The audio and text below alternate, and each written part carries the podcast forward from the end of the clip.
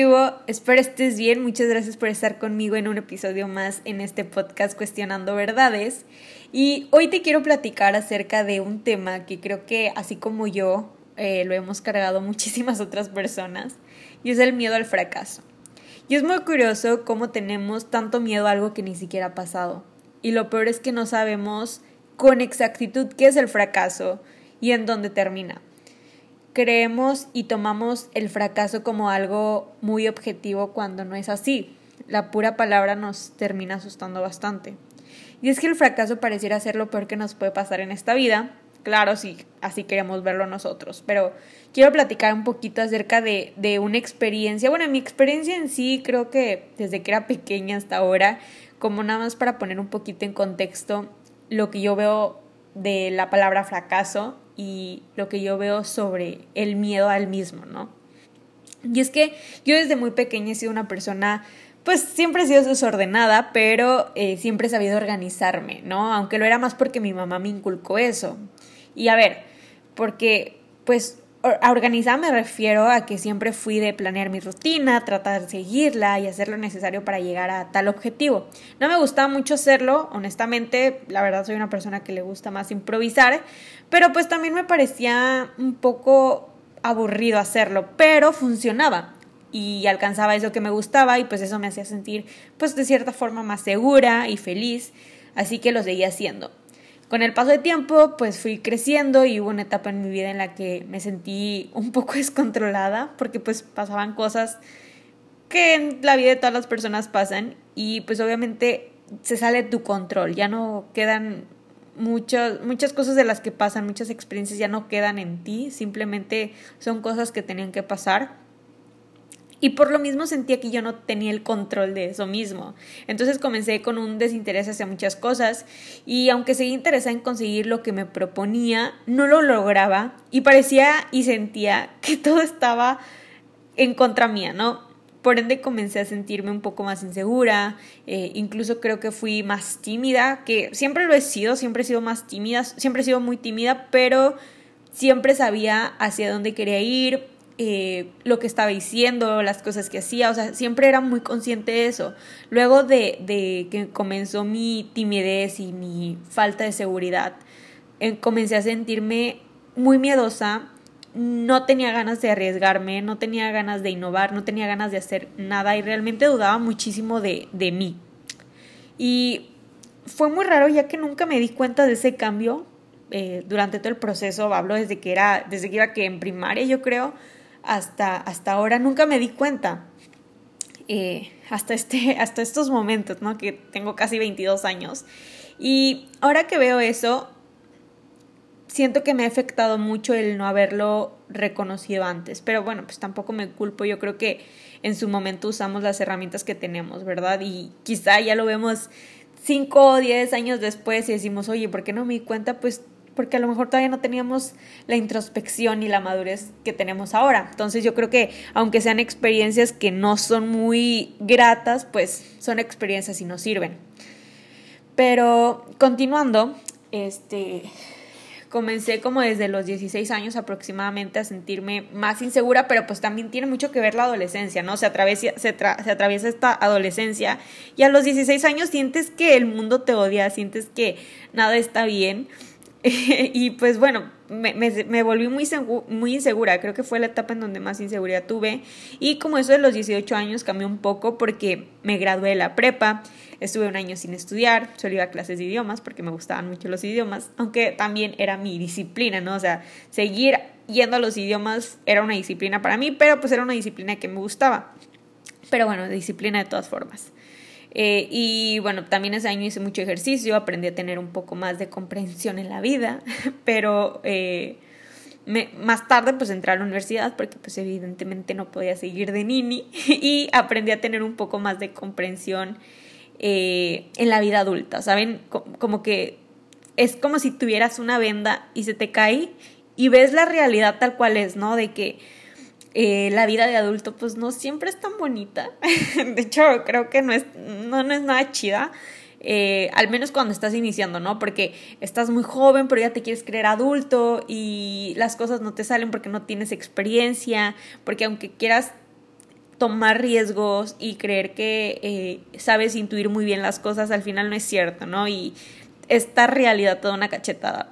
Y, y pues claro, los regaños, los errores, los castigos, los gritos, el seguir reglas de alguien, pues te, te terminan afectando y no es como una afectar de que eh, pues te dañan para toda la vida. Digo, si nos ponemos a ver los problemas de otras personas, yo creo que esto es de lo mínimo y es una tontería, pero al final de cuentas es algo que creo que la mayoría de las personas de nuestra edad, y me refiero a adultos jóvenes, eh, lo sienten. Y sí es un poco fuerte.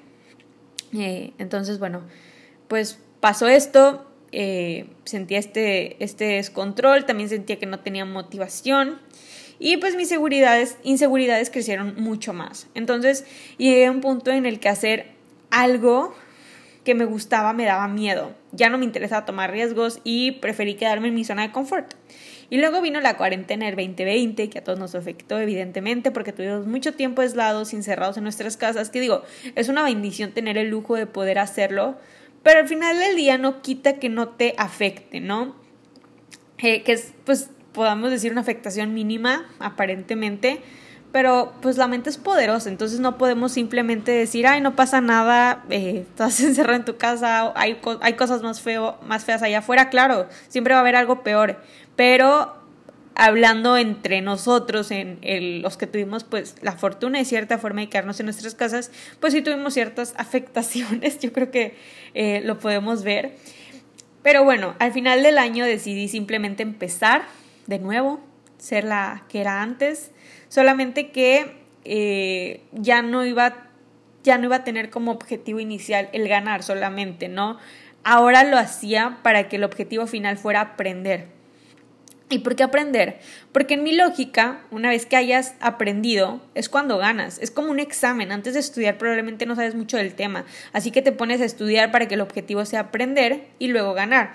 Porque si ya te lo aprendiste, pues por ende vas a ganar, ¿no? Entonces, para mí es importante aprender lo que estoy haciendo, el ser consciente de lo que estoy haciendo en ese momento para que pueda disfrutar la meta final. Creo que el simple hecho de pensar en la meta, en la meta, en la meta y no disfrutar el proceso, pues evidentemente no, vas, no va a ser tan rico cuando llegues a esa meta y, y digas, ah, bueno, ya llegué y luego, ¿qué sigue? No, es aprender durante todo el camino para que en la meta tú vayas valorado todo ese camino que recorriste, ya sea que llegues, eh, en, llegues en el momento que, en que te lo propusiste y llegues más tarde, creo que el llegar y el aprender todo ese camino es bien importante. Así que, eh, pues sí, creo que eh, si aplicamos esto a la vida diaria, tendremos más conciencia de lo que de lo que estamos haciendo y en el mundo en el que vivimos, porque si nos ponemos a pensar, allá afuera tenemos muchísima competencia y quién nos dice que esa competencia no nos va a ganar siempre. Siempre vamos a tener este esta idea de que hay que competir con los demás, porque así debe ser, porque uno es el que gana y el otro es el que pierde. Tal vez sí, pero ¿por qué no te pones a pensar en que si pierdes también vas a ganar porque aprendiste. Y eso también es bien importante porque en la próxima vuelta ya vas a saber qué hacer. Y que, a ver, yo soy muy mala no debería ni dar este consejo porque yo soy la persona que menos aprende, o sea, con la experiencia yo no aprendo. Es como si está el mismo, el mismo camino que tuve hace un tiempo, ni modo, este debe ser algo nuevo, entonces me arriesgo a hacer otra cosa, ¿no? Pero creo que también vale mucho eso, ¿no?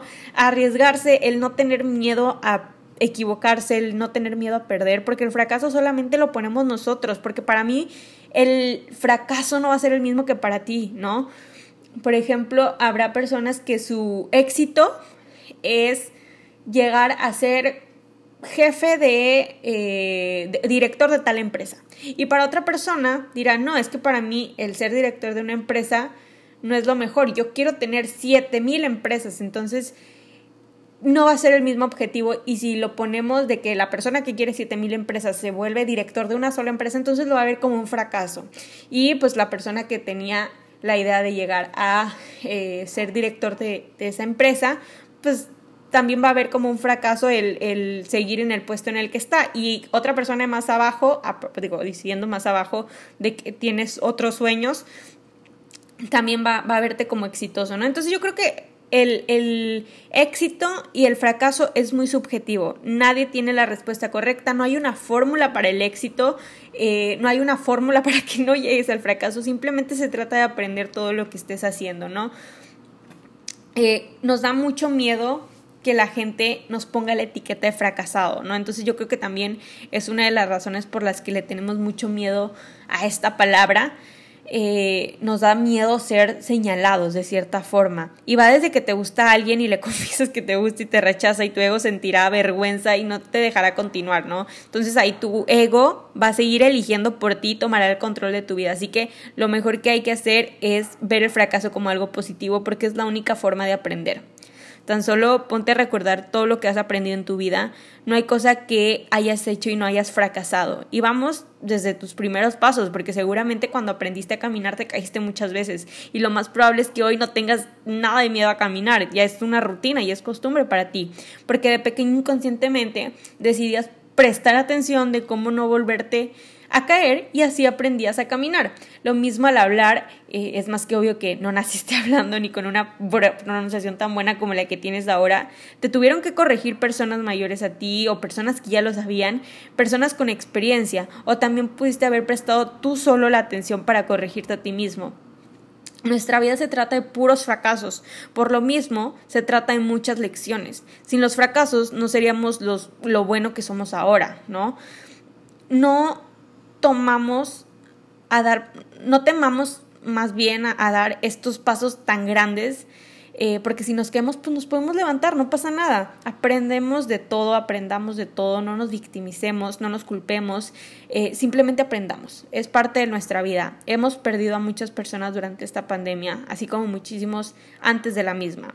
Nunca sabemos cuándo será nuestro último respiro, así que Vayámonos de este mundo bien vividos, bien experimentados y bien arriesgados. Acostumbrémonos a sentir esta adrenalina en hacer algo nuevo y perdamos el miedo, que se vuelva una rutina. Nosotros hacemos nuestras oportunidades, nosotros elegimos cuántas oportunidades tendremos para equivocarnos y aprender. Así que, pues nada, yo creo que lo mejor de todo es simplemente dejar de sentir el miedo, que es bien difícil, pero creo que podemos practicarlo, es como el ejercicio.